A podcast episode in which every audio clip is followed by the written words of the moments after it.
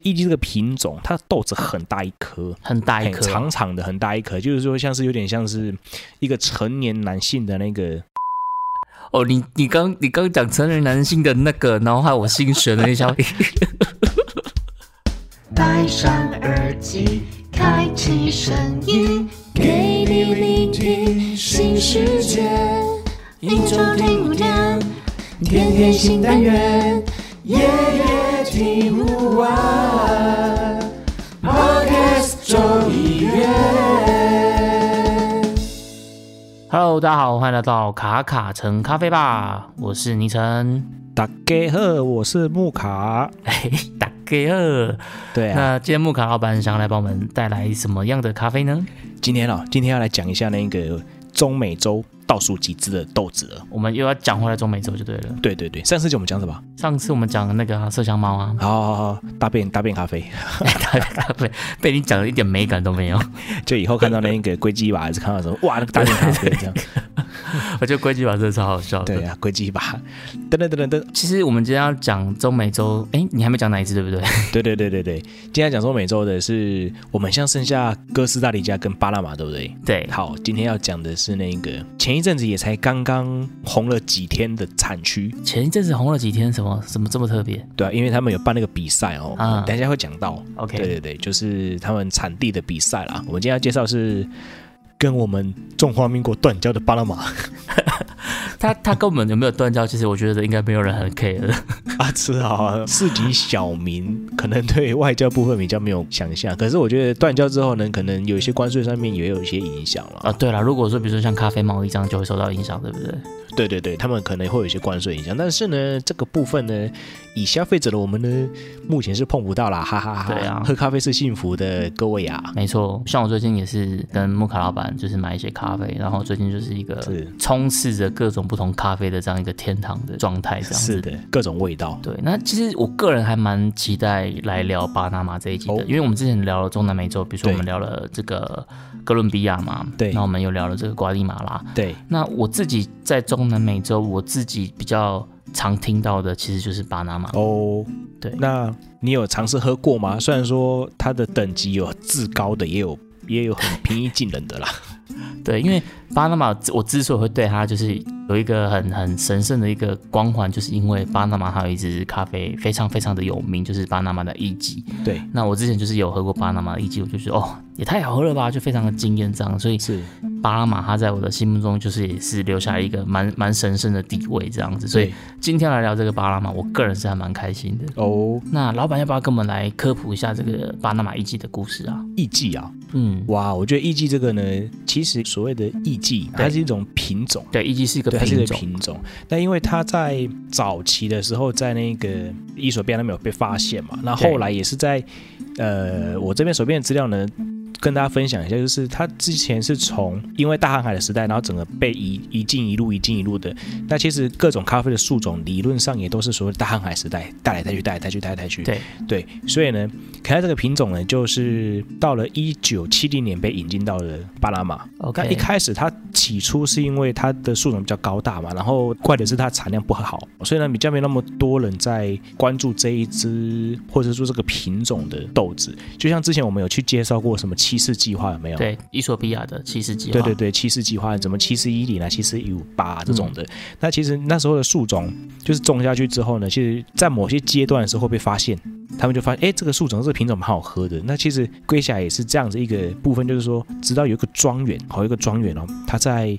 呃，我记得是两千年初的时候，嗯，对他们有种，然后呢，艺伎这个品种，它的豆子很大一颗，很大一颗，长长的很大一颗，就是说像是有点像是一个成年男性的那个那个食指的指甲。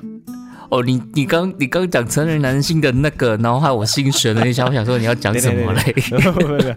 绝对不会讲歪了，好不好？是食指甲，就是它的长长的哈，或者是哎有有点接近，但是比食指小一点点，但是其实它就相较于其他的豆种来说，好，例如说呃卡杜拉、卡杜艾，对，或者是铁皮卡，或者是其他种，它就是比较大一颗。你说艺伎相较于刚刚前面这些品种来讲，它是比较大颗，对，它是比较大颗的。那直到有一天，就是待会我们又提到这个翡翠庄园，啊，巴拿马的很有名的一个翡翠庄园。非常有名的翡翠庄园，它直接把它隔离出来，嗯。然后就种这种豆种。之后呢，大概在隔年吧，他们就直接去比赛，对。然后这个品种就一炮而红，因为真的是蛮好喝的。对。我补充一下，就是因为像这个艺妓，我们在讲这个所谓的艺妓，它的英文叫做 geisha 嘛。那因为 geisha 它其实听起来就很像是日文发音的艺妓，所以 geisha 这个品种的咖啡后来就被大家都普遍都叫它叫做艺妓。所以如果大家有听到艺妓咖啡这个艺妓，它其实指的是一个品种。那这个品种它原生种其实是在伊索比亚，就是我们之前介绍过的这个非洲的伊索比亚。后来就是引进到，因为刚刚木卡老板讲，就是可能大航海时代的时候，它其实咖啡树其实也是会被呃这样引进到不同的这些像中南美洲的国家这样子。对，那一开始，因为咖啡农他们在种咖啡，他们其实第一个考量的事情是什么？一定是商业模式嘛，是啊，是啊，所以就是你的产量。对。然后你的病虫害会不会很多，或是还好？那好不好种这样子？那这种产量好，病虫害少，对咖啡农来说，它就是一个很好的品种。如果以这样标准来看的话，艺妓它其实不算是一个很好的品种，所以它一开始是被种来当什么防风林。防风啊，因为它比较高大一点。对，很高大，所以是一直到刚刚木卡老板讲到这个巴拿马有一个翡翠庄园，他因为后来发现这个艺妓的这个咖啡豆，它喝出来这个风味蛮特别的，它就是会有非洲豆这种特有的柑橘调花香味这样子，所以他就把它是的，园区里面的独立一区来种艺妓，然后再拿去参加这个比赛。那这比赛就是巴拿马，它其实有一个非常有名的比赛叫做 BOP，就是 Best of Panama 这样子，算是咖啡豆的一个年度盛事这样子。哦，绝对是，结果没想到一不小心，哎，拿到了冠军，是的，都是那个一不小心。从此就一炮而红了。所以其实一直到现在啦，艺妓品种的咖啡都还是是比赛的常胜军这样子。就是很多人他们去比赛，其其因为比赛你有的会可以自己带豆子嘛，那通常很多比赛他们就都是拿 geisha 去做比赛这样子。是的，以生豆的比赛来说好了，就是说像台湾也会有一些深斗的比赛，其实应该是说在不同的地方都有种艺对。对对对对，其实现在种艺界的地方越来越多对啊，对啊。那伊索比亚那边也有所谓的艺伎村，对他们是原生种艺界。对对对。那马拉维也有，那哥伦比亚也有，其实到处都有这种。不过呢，很特别就是巴拿马一季呢，以我的经验上面来说，它喝起来呢，就真的是比较，我觉得这个树种哦，长在巴拿马真的是长得蛮好的。嗯嗯嗯，而且我觉得他们是不是因为他们在这个，比如说像翡翠窗，它其实它还有去分级啊什么的，所以它可能在这个是是是一些档次也是的确是比较高的这样子。是啊是啊，他们就会有分不同的标次。对对对，这个我们等一下可以再聊一下。对不同的标次这样。那我觉得整个来说好了，就是其实我觉得 BOP 整个的竞赛啊，以台湾台湾也是很蛮多人去标的啊、就是每次都会看到，再过一阵子吧，或者是说这几个月应该就看得到所谓的什么竞标批次啊，然后什么什么的，哎，就会就会大概就在这个市场上面大概流通了。一定要跟大家讲一件事情，就是其实台湾来说好了，台湾嗯其实在世界上面所拿到咖啡啊，真的是我觉得说应该是可以排得上前几名的了，好咖啡哦。我记得今年的那个冠军的，好像也是台湾把它标下来的，对啊，对啊，三百多块美金一磅。是是啊是啊，非常非常的贵哦。那就是变成说，其实我们台湾在拿咖啡的这个原物料实力其实是蛮好的。哎，对，其实台湾的市场规模应该没有这么大啊，所以是台湾的这些生豆商，他们算是手腕很厉害，就。实力坚强啊，实对对力坚强，实力坚强。真的耶，我觉得真的，身为台湾的这种咖啡消费者，我们真的是还算是蛮有口福的我。觉得这很幸福哎、因为对啊，像我去其他国家原产地好了。啊喝到的豆子都是哎有土味，就是说他们那边风土的味道是，我是觉得嗯，至少说是当地的特色这样子。嗯那台湾拿进来豆子，说实在的，各位啊，你喝到的那一杯咖啡啊，嗯每次喝到那一只豆子啊，都是很经典的，或者说其实它都是算是不错的品质了。对，可能在比赛其实都是名列前茅的这一种。对对，或者是说，其实它在所谓的精品咖啡的评分里面都是还不错的豆子。对对对对，所以其实，在台湾喝咖啡呢，我真的认真的觉得是很幸福的一件事情啊。例如说，我去日本哇，要喝到这么多种的这种的，那其实是蛮蛮不简单的，要特地去到某一些地方。日本也算是咖啡的消费大国吧？也算是哦，不过在饮食习惯上面呢，他们比较喝的风味又跟台湾不太一样。哦，他们是比较重吗？他们是不是烘焙度是喝的比较重一点？对他们的烘焙度，或者是说他们大众所接受的程度来说，以一般经验来说是大概是比我们台湾还要再生培一点点的。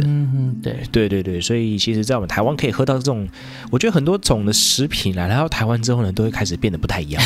就会研发出咖啡也是殊的一个走向这样子。是是是，咖啡也是啊，就是变成说，哎，我觉得台湾是一种多种文化接纳的一些地方。是是是是是。所以我觉得，其实像我们讲了那么多集的咖啡，那其实我不知道有没有听众朋友，他是听了我们的介绍之后，开始去尝试这些呃不同国家、不同产区的这些咖啡。是那我觉得都很好，因为从浅培到中培到深培，其实我们都有介绍，都有聊到，甚至上一集我们也聊到这个猫屎咖啡。所以对啊，聊回来，今天我们要聊这集巴拿马好了。我觉得嗯，巴拿马它其实除了艺妓以外，它应该还是有一些比较有名的豆子吧？那木卡老板可不可以帮我们再介绍一些，比如说像巴拿马有没有比较知名的其他产区，不是一级的这种的？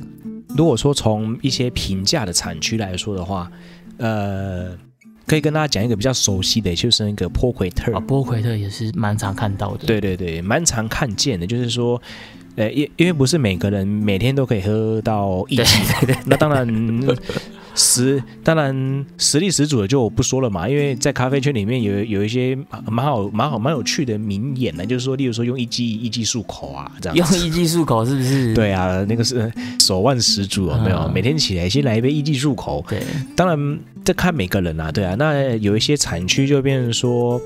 它还是蛮平易近人的哈，嗯蛮平易近人的。例如说，它可能半磅的话，理论上就大概是三百五十块到四百八十块之间，嗯嗯嗯，这样比较平易近人的豆子，就是例如说在呃波奎特这个地方，对对，这边是比较常看到的。还有一个地方叫沃肯，哦，嗯波奎特跟沃肯是不是？对对沃肯这样。那波奎特它有没有什么比较有名的豆子是可能大家在市面上比较容易会看到的？波奎特哦，呃，有一只叫百合花，百合花哦，对对对，最近最近应该是蛮多人在卖这一只啦，嗯或者是说市面上会蛮常看到这一只什么波奎特百合花，OK，这个我好像还没对看过。这个也算是对，这个也算是比较常见的一种的豆种、这样子，或者是波奎特之外呢，我现在想想看哦，例如说像那个花蝴蝶就有。哦，花蝴蝶就蛮常看到的。对对，花蝴蝶应该是说它各个季节的时候呢，会有什么呢？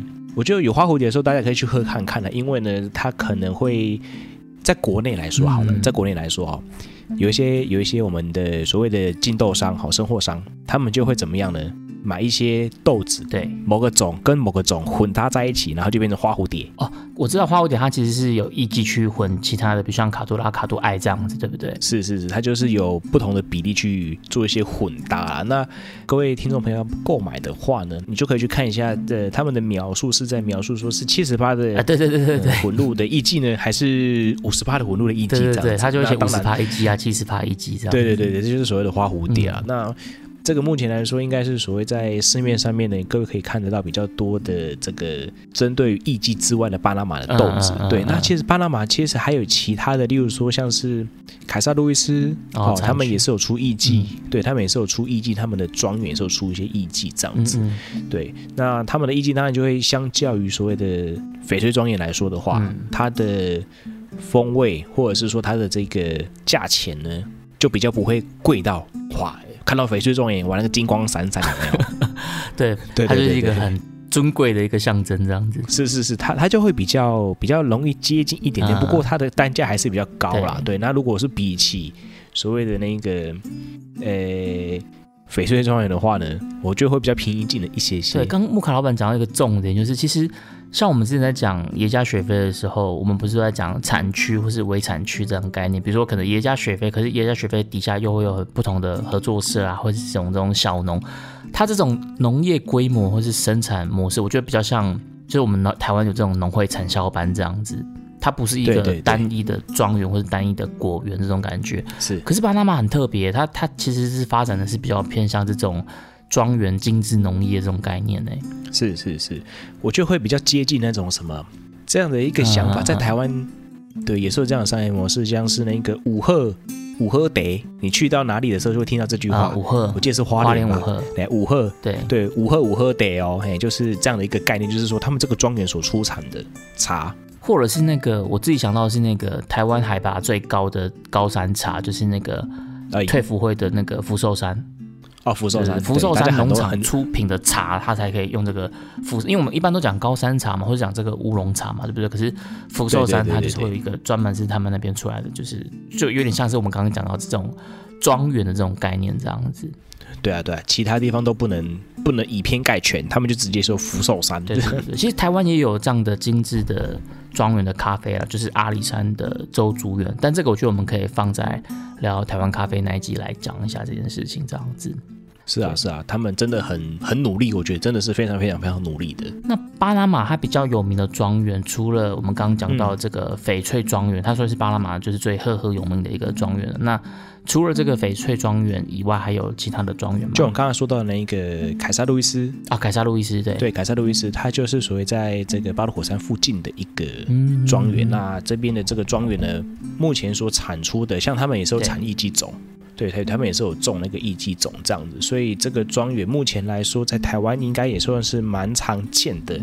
对，那还有一个叫做艾丽卡，哦，艾丽卡这个也是算是蛮呃蛮常见的一个庄园啊。所以其实，诶，或者是说有一些当有一些人会翻译成艾丽达，艾丽达，对对对对对对，之后会他们就是会有这样子这几个产区，就是说，例如说，呃，普鬼特的艾丽达庄园，我看到马上嗯，如果嗯嗯口袋还可以的话，就先买了就再说。对对对对，就是买来喝看看这样子。所以它在它在生肉市场上算是也是蛮特别的嘛。算很特别啊，算是特别，就是说他们嗯他们出产了没有？它不像别人是用一袋一袋的哦，哦，不然嘞，对他们是直接用一盒一盒的，一盒一盒哦，对他们直接出产就直接真空，这么酷哦盒。，对对一盒，对，例如说他们用一盒几公斤，嗯，对他们不卖散装的。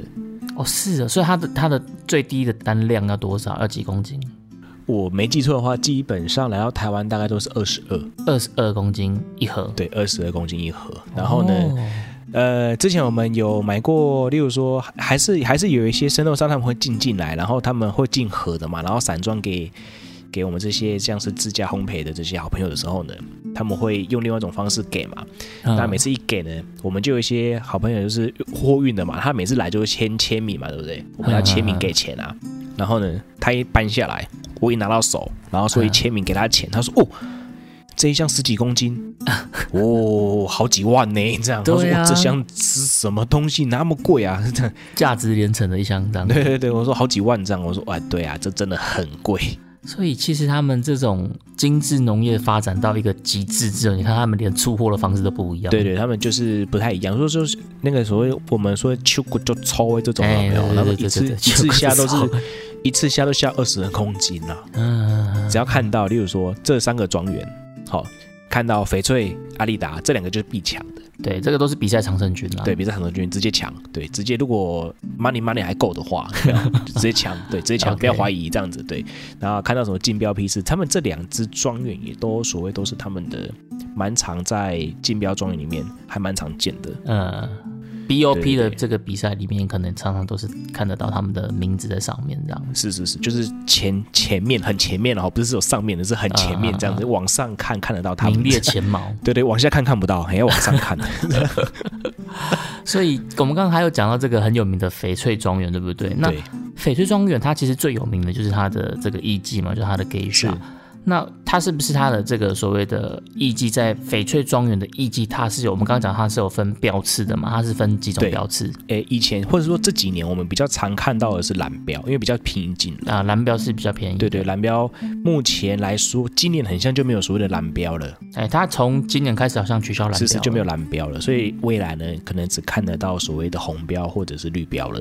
红标就是最最 top 的、最顶级的对对，最顶级的，是的，是的。红绿蓝。对，那因为蓝标之前，其实在台湾呢有一些问题，就是呃，生豆商就是卖的很接近成本的价钱，所以这个市场呢，或者也因为这样的一个举动，所以就整个市场就烂掉了。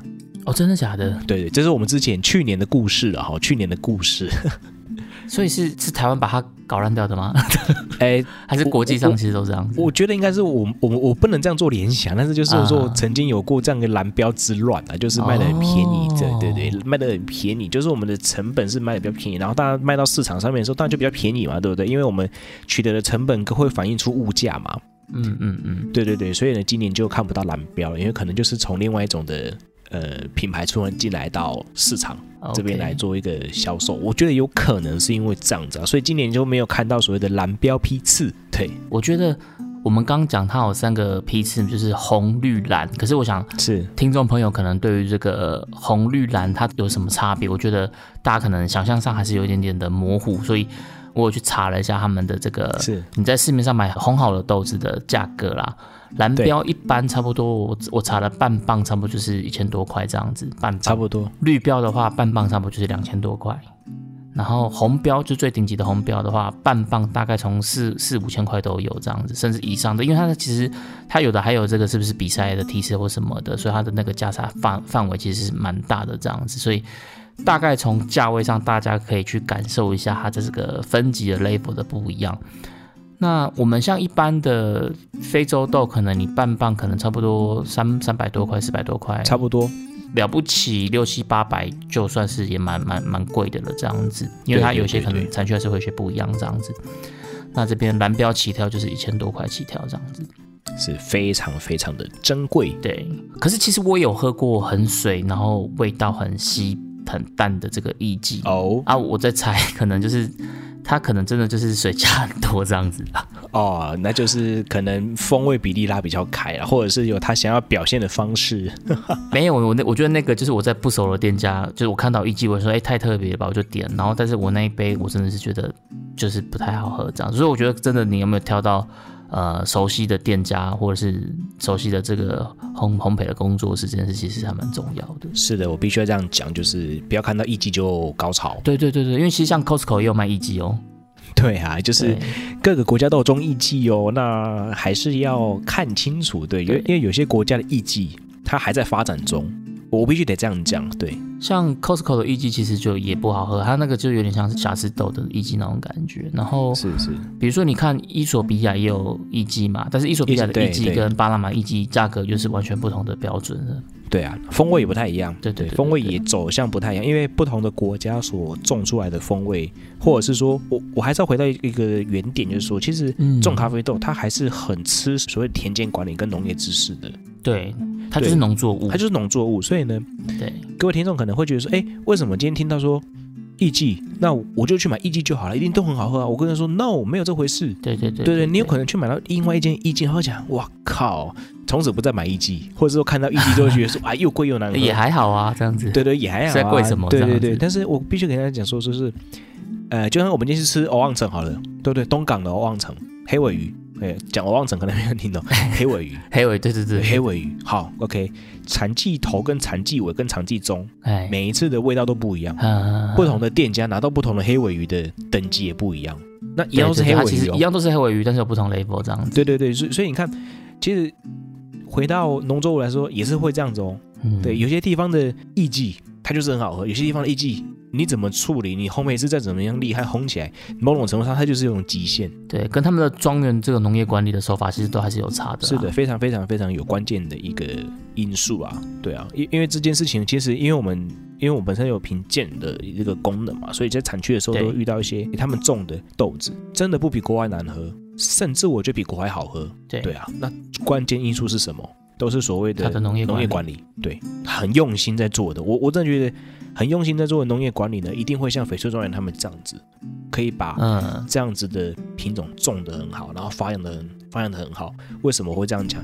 台湾什么不强？农业、畜牧业真的真的超强的，我真的觉得是这样超强。你只要给他时间，熬得过去，种出来了。没错台湾农业技术真的是可以输出到全世界，那真的吓死人。对，我觉得这就是农业规模它的这个定位啦。有些当然就是呃一一直在追求低成本，然后量大、产量大这件事情。对对对但是在精致农业这件事，你可能在追求的是哦，你成本可能会高一点，因为你投入更多的，比如说风风土管理，是哦不管是水啊、水啊、土土啊、肥肥料啊、菌种啊，这这很细节。我觉得这在台湾台湾咖啡的时候，我们可以稍微聊一下，因为这是。对，台湾其实是有这方面的优势。是非常有的。但是只是变成说，因为台湾的各种的程度上面影响嘛，所以会走向不同的道路了。我我只能跟大家先暂时透露到这边。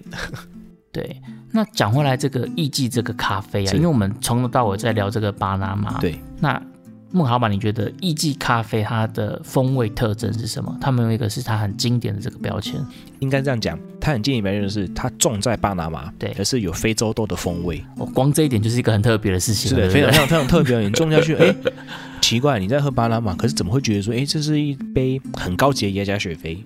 而且比野家雪菲还更温柔一点点，但是其实有些野家雪菲太野了，你知道吗？啊，嘿，太野了，对，或者是它它的层层次就比较单一一点点啊，对对对它就是形象鲜明，但是比较单一一点点的。是是是，但是其实巴拿马的层次呢，就是它整体的风味呢，就会比野家雪菲更饱满、更更、嗯呃更加的接近水果的一些很 juicy 的那种感觉。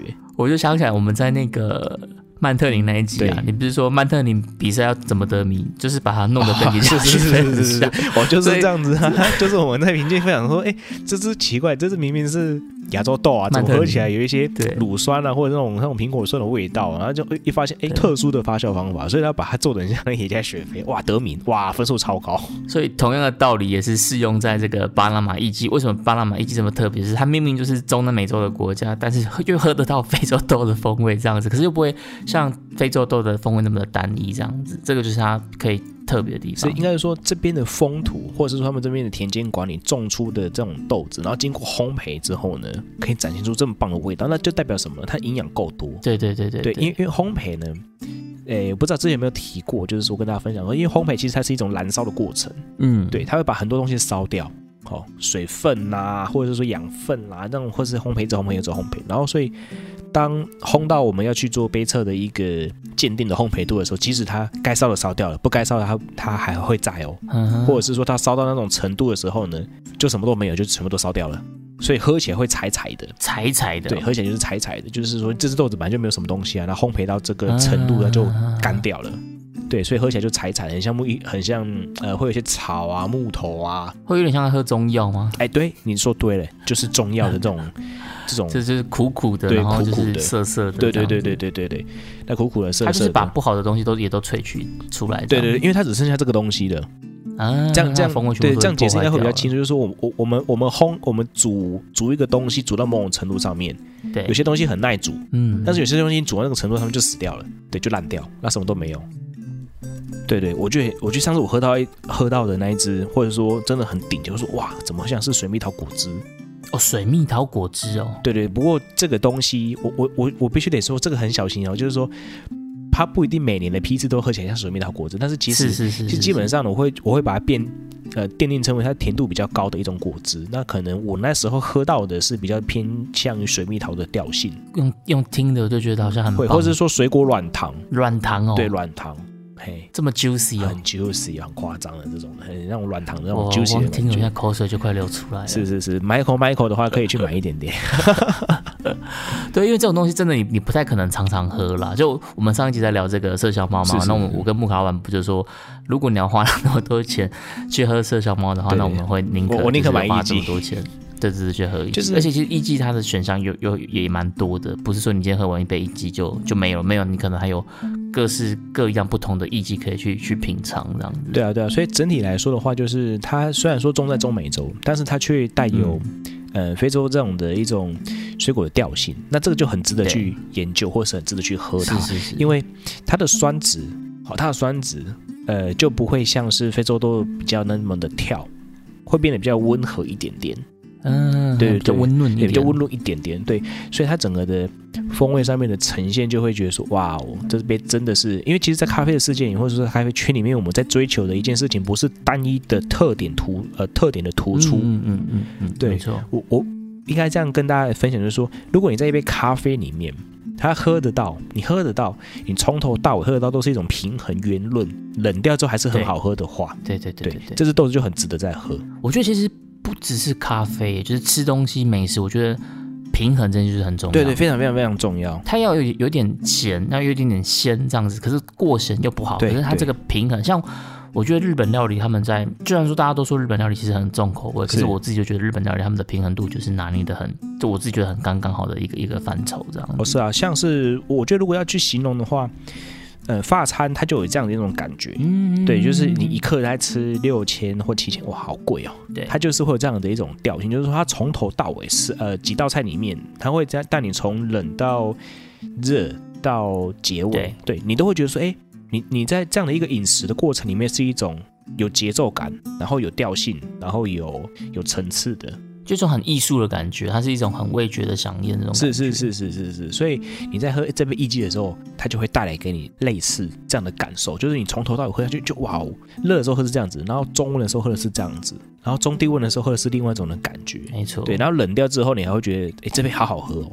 所以上次我们那个有一集在讲椰虾雪菲嘛，然后我们不是帮他下了一个标题，就是椰虾雪菲就是一个很文青感很重的一一个一个调性的咖啡这样子。对对对，那我有朋友他就跟我说，如果要讲文青感的话，他觉得艺妓更有这个文青感。可是我就觉得其实艺妓它比较不像文青感，它比较像是这种。它有点像是精品，或者有点像艺术这种感觉，就是是更更更时尚一点点应该。说艺艺妓，你可能看到是王子嘛，对不对？王在念书的王子，王子。哎，王子 哈，不不是那个尊 triple 贵 w 打 com 打 t w，哎我刚刚想说什么王子哎，是要给我什么王子？没？有，就是王子哈，就是王国王的儿子，他就有一种尊贵感啦，，对，王子尊荣感这样子。没有，我我说我说那个看到，呃，你喝爷家可能是觉得哎王子，对，那你你喝到什么？你喝到艺妓，你会觉得说，哇，这是皇后，然后是 queen 这样子，是它有 queen 气场这样子。或或者是 king，它就是个有个气场，然后你一喝的时候，哇，很像开始旁边开始盖皇宫，你知道吗？小当家有没有就开始噼里啪啦噼里啪啦，皇宫开始冒出来，皇皇宫开始冒出来。那那你喝爷家雪菲可能是比较接近于该间呃别墅、别宫、对行宫这种，嘿行宫这样子哎，对。那你喝那个也那个艺妓就砰，哦皇宫跑出来，更磅礴。。对对，可能有马会跑出来，有一台马车接你。就很高贵的。对对，这种这种很高贵的形容这样子。我们今天把艺妓就是这样子推上神坛，会不会听众听了之后喝了之后觉得，哎、光要去个砖坡啊那种？他会哪哪天喝到马拉威的艺妓，还是喝到秘鲁的艺妓，就说哇，那靠你笑吗？艺妓我没有喝过马拉威或是秘鲁的咖啡耶。就是所以所以我还是要跟大家说，就是艺妓呢，如果要体验，先去体验最高档的，好，啊就是直接先去攻，因为你才知道攻它那个那个范本是长怎么样，对对对标准在那边。是是是，那种好的等级在哪里？这样子，那那一开始如果去接触到一些比较那个中中低下的那种话，你可能对这个东西可能以后就有哦，艺妓娘娘啊这样，嗯嗯嗯，对这种的想法啦。我觉得我们本来想说要一季要特别录一集，但是我觉得我们今天这一集好像后来也都是把一集都讲完了也，怎么办？不小心就把一集都讲完了。没关系啊，我们就再想看看其他的喽。OK，好了，那讲回来这个巴拿马它这个庄园的这个农业模式啊，其实我觉得跟一件事很有关系，是什么？是讲到巴拿马，我不知道木卡老板嗯你会不会想到巴拿马运河？我其实我我运河会想到，可是我会先想到那个长龙卡住的那个运河。你会先想到苏伊士运河是不是？对对对，哎、其实都有关系哦，你知道吗？为什么？因为是是是之前长龙不是卡在那边，所以造成这个对国际的这个航运的运价飙涨嘛，所以对啊，吓死人了！哇股票货柜三雄也都是飙涨啊。可是前阵子，啊因为这个后来这个就问题就解决了嘛。对啊，那前阵子换什么在飙？换散装航运。散装航运标对，疯最早大家都在当海贼王，都是买货柜航运。可是后来前一阵子，三雄，对货柜三雄，长隆、阳明、湾海这样子。对对对可是前一阵子中国它不是限电，然后缺煤吗？对这个煤炭它就是靠散装来载的。啊，所以后来变成就是散装航运在标，比如说这个域名、星星这样子。那啊大家在看这个，大家在买这种所谓等一下，的航运，等一下，等一下，所以你现在要开始透露股票小秘诀了吗？没这根本不是秘诀，是大家都知道，就是啊，你今天你要买货柜航运，运，你要去看什么上海的这个 SCFI，、哦看这个啊，对，你要去你要买货柜航运，然后你要去追踪这个 SCFI 指数。哦，那如果你今天是要买散装的，我们刚刚前面讲是货柜嘛，那如果你要买散装，你要去看这个波罗的海的综合指数 BDI，、哦，就是你要，因为它这个指数就是反映它的报价啊，报价就会连带的影响到他们这个股价的行情这样子。哦，对所以在这个散装的这个 BDI 指数里面，其中有一项它就是巴拿马指数。哦，对啊，为什么它会有这个巴拿马指数？就是它它会有什么 BDI 啊、BCI，那其中有一个叫做 BPI，就是巴拿马指数。那这个巴拿马指数就是指的是什么？因为他们那个船他们是有分规模的，对对对，那其中一种规模就叫做巴拿马极限型。那为什么要叫巴拿马极限型？就是因为它这个船就是设计要刚刚好可以通过这个巴拿过那个马运河。运河，对不对对对对就不会就不会卡住了嘛，对不对对因为它就不会扬名世界。因为巴拿马运河它它是有那个闸门的，所以你你你要去设计这个船是刚好可以去通过它那个闸门的。因为你如果过不去的话，因为那个巴拿马它是在中美洲嘛，它是一个 S 型。S 型的，刚好一边是连的这个哥斯达黎加，然后一边是连着这个哥伦比亚，然后它就在中间有个 S 型这样子。对。如果你没有办法从这个你的船从这个巴拿马运河过不去的话，你就必须绕到南美洲去。哦，那就远喽，就跟你那个苏伊士运河一样，你过不去，你就要绕到好望角好望角。对对对对对对。喽。对，所以这个船它就们会去设计这个有一个形那个规模，就叫做巴拿马极限型。所以讲到这个巴拿马，你刚刚说你会先想到那个运河嘛？苏伊士对，对对对，它一定是没有设计的。对，就是都是是这个，都是这个跟这个有关系。不管只是一个是我们刚刚讲的货柜嘛，然后有散装对这样子，不是我们讲远的，我们就会变财经节目。对，如果大家有在追这个航运股票，记得去追踪这些指数，这样子。是啊，我觉得我觉得也很好啊，就是聊咖啡嘛，然后聊是非啊，对，然后讲回来，我们刚刚讲这个什么巴拿马运河，对不对？因为对其实巴拿马它这个咖啡会有这样的庄园模式啊，就是跟这个巴拿马运河有关系。因为是的，当初就是因为要盖这个巴拿马运河，因为那时候就是你不想要去再再从南美洲绕过去嘛，所以你就想要在中间盖这个巴拿马运河。那当初在盖这个运河的时候，就来了很多这些欧洲的这些高级知识分子。是那他们这些工程师们，他们在盖完运河之后就觉得，哎，巴拿马它这个西边的这个气候不错，因为它是一个岛 S 型嘛，对东边是比较靠哥伦比亚那边，西边就是比较靠那个哥斯达黎加那边。是对啊，他们就觉得哎，西边这边这个气候不错啊，所以他们就在这个波奎特这个地方就购置了很多这些庄园，所以这些庄园才会演变成后来有这些精致农业的形成。所以我觉得其实这些故事啊，这些脉络啊，其实也都是都是蛮有趣的这样子。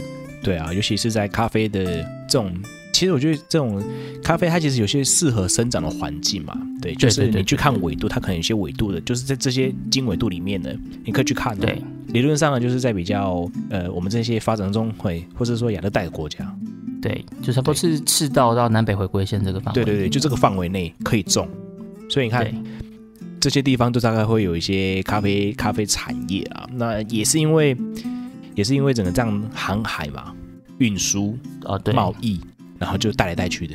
对对对，各种品种就带来带去的这样。印尼也是啊，也是因为这样子而有一些咖啡豆开始进驻啊。对，最早好像是不是都是从那个阿拉伯那边开始，就是开始辗转流落到这种世界各地，是啊是啊，其实亚洲啊、中南美洲啊，这样子以整个农业，就是整个这样子嗯到处有那种，是不是说外来物种啊，它其实都是因为所谓的贸易的开始。对对对，因为贸，易的开始，例如说像中国那边就是所谓的丝路开始嘛，嗯，对，这样子带来带去，带来带去这样子，对啊，所以这样的整个咖啡来说的话，应该就是整整都会有蛮多有趣的地方值得大家去探讨了。没错，所以今天我们这一集虽然说也是聊咖啡，可是我们其实也是觉得这个咖啡的它的这个历史啊，或者是它的脉络啊，其实就跟我们呃生活中很多事情就是息息相关的。所以趁着这一集跟大家介绍这个巴拿马的咖啡，也分享这些呃我们自己觉得有些有趣的小故事给大家。那就希望今天聊的这一集是巴拿马的咖啡，你们也会喜欢。那我们就下周见啦，拜拜。拜拜，下次一起喝咖啡聊是非真的真的真的，下次真的要一起喝咖啡，超想。拜拜。，See you，明天请继续收听由叉叉 Y 跟削弱所主持的《大英帝国》，为你带来各种阴谋论的故事，我我们们下下周周见啦，，拜拜